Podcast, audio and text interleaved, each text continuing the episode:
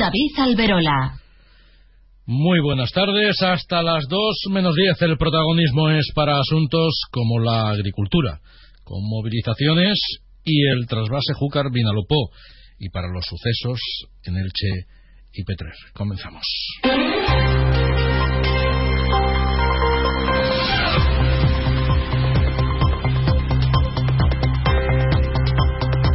La agricultura vuelve a estar hoy en portada informativa. Lo hace por un doble motivo, las movilizaciones del sector que continúan y la autorización del segundo trasvase Júcar Vinalopó desde la firma del convenio que regula la explotación de esa infraestructura hídrica.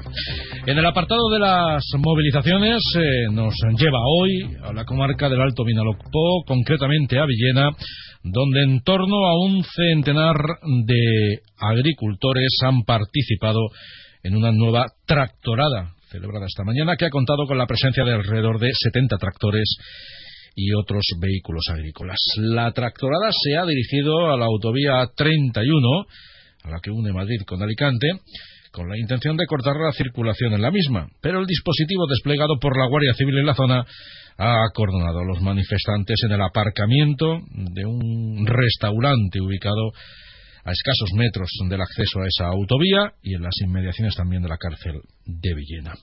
El campo se muere o nos sobran políticos, burocracia, ministerios y Bruselas han sido algunos de los mensajes que se han podido leer en algunas de las pancartas eh, portadas por los agricultores que se han movilizado, cuyas reivindicaciones han sido las mismas que las que se están escuchando en la última semana por toda la geografía del país.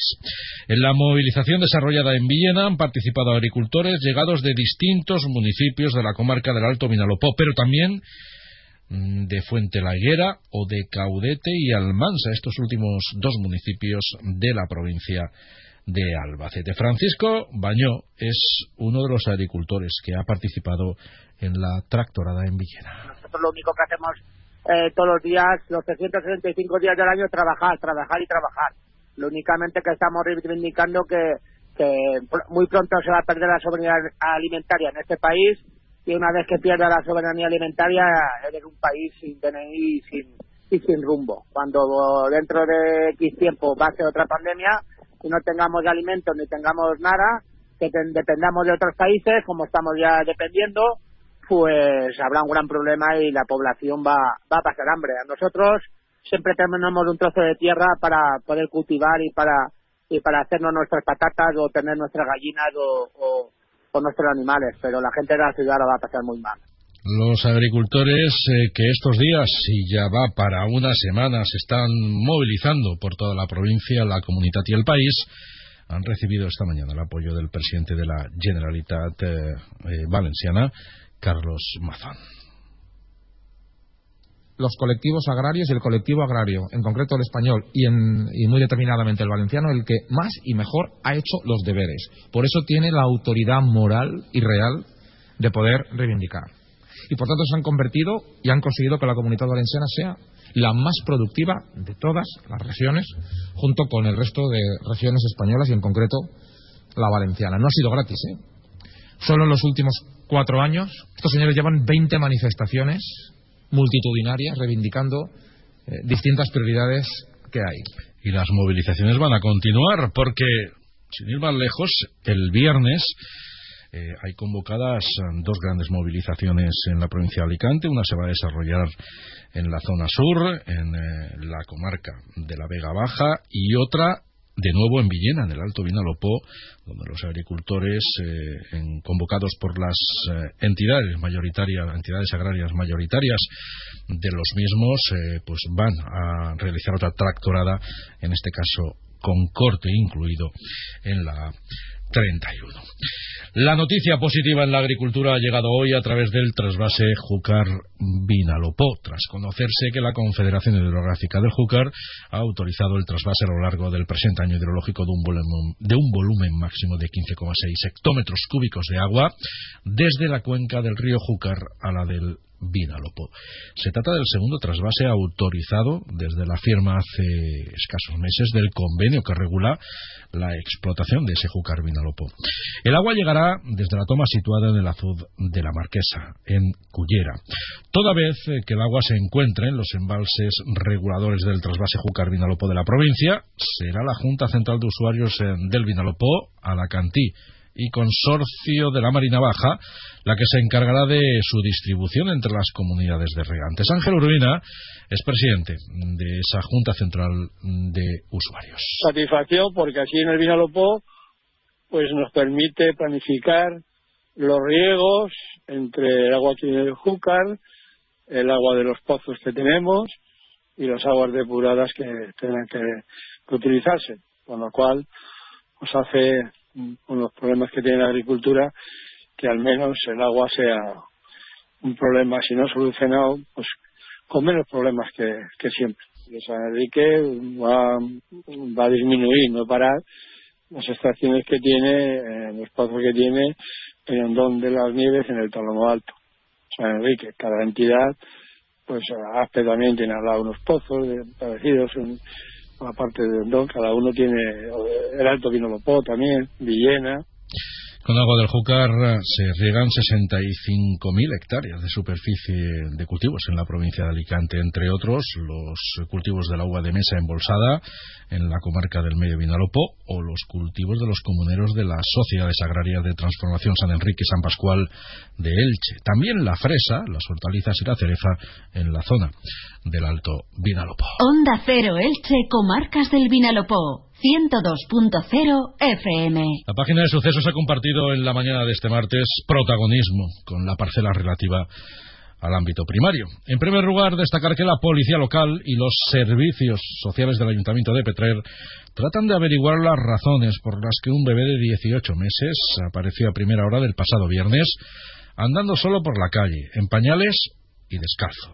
El niño lloraba mientras llamaba a su madre. Fue encontrado por un vecino que alertó de esa situación a la policía local, dándose la circunstancia de que en ese momento, en torno a las siete y media de la mañana, estaba lloviendo. Los agentes consiguieron que el niño, a través de señas, les indicara la dirección en la que estaba su casa y se dirigieron hacia ese lugar. Llegaron a localizar a la madre, quien al parecer, según su testimonio, regresaba de llevar al padre del bebé a su lugar de trabajo.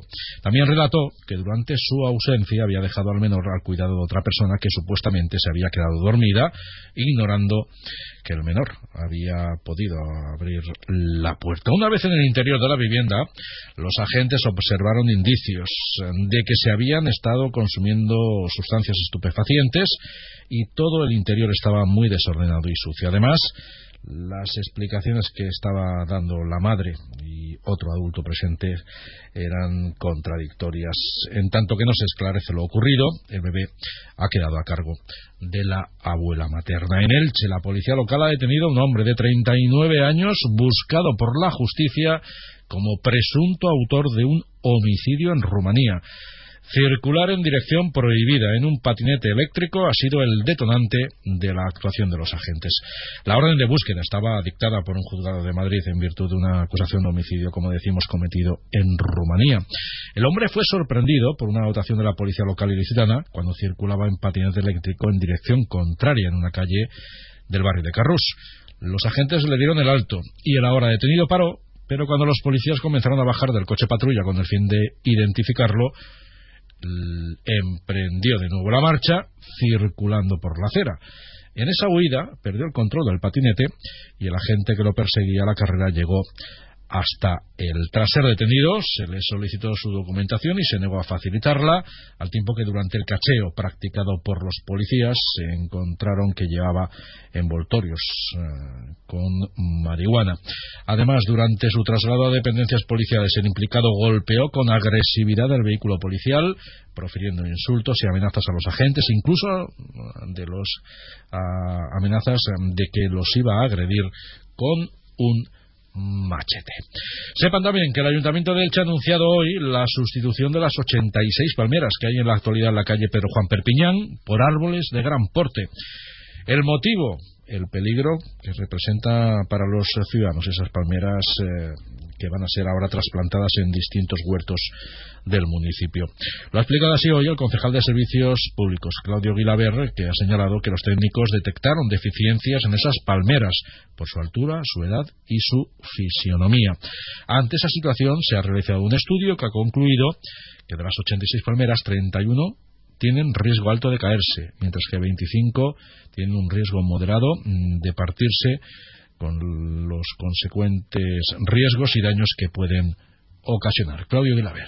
Ante este hecho, lo que hemos decidido desde el Departamento de Parques y Jardines es actuar. Estamos ya eh, coordinando una actuación eh, para trasplantar las palmeras ubicadas en Pedro Juan Perpiñán y al mismo tiempo eh, sustituirlas esas palmeras por árboles jóvenes y de, y de gran porte. Por otro lado, el Ayuntamiento de Elche va a destinar este año 200.000 euros en ayudas al empleo y al emprendimiento. Al paraguas de los programas Elche Emplea y eh, y el Emprende se van a articular ayudas de hasta 3.000 euros a empresas que contraten trabajadores y trabajadoras menores de 30 años y a personas con discapacidad de al menos un 33%. Además, eh, se van a contemplar eh, ayudas de 2.400 euros para la contratación de mayores de 45 años y parados de larga duración y entre 1.500 y 4.500 euros de ayuda para el emprendimiento. Samuel Ruiz es concejal de Promoción Económica y Empleo en Elche. Cuenta con 200.000 euros para ayudar a la empleabilidad, esa trabajo que tenemos desde esta corporación de, poder ofrecer un, empleo a cada, a cada ilicitano que lo, que lo busque. Luego queremos potenciar eh, la franja un poquito más, la franja de, de más de 45 años y empleos de, desempleados de, larga durabilidad.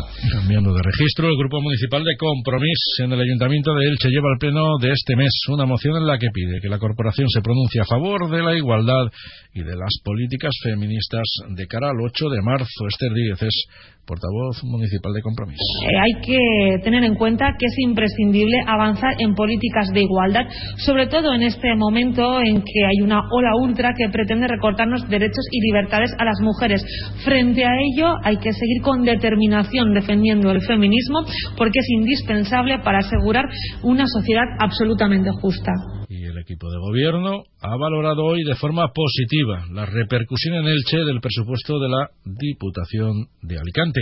En este sentido, el concejal Juan de Dios Navarro, del Partido Popular, que también es diputado provincial, ha recalcado que este año 2024 va a ser un ejercicio en el que se va a traducir en realidad muchos proyectos impulsados en el pasado mandato. Yo creo que con esos presupuestos Elche se ve eh, representada y sobre todo se ve apoyada por una diputación que sigue pensando en la segunda ciudad de la, de la provincia, que sigue pensando que había un déficit con nuestro municipio y sigue haciendo realidad eh, ese proyecto que tenemos de ciudad y que ahora mismo coincide en la Diputación y coincide en el Ayuntamiento de Elche, tanto con el presidente Tony Pérez como el alcalde Pablo López.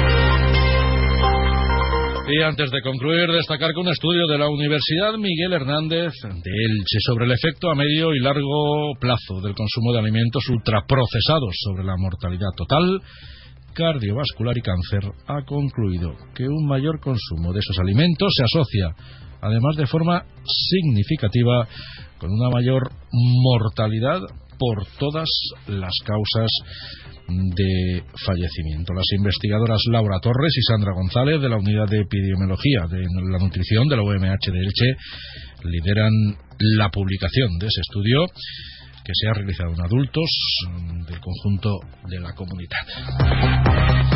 Ahora les dejamos con más información, pero en este caso del ámbito regional. Sigan escuchando Onda Cero.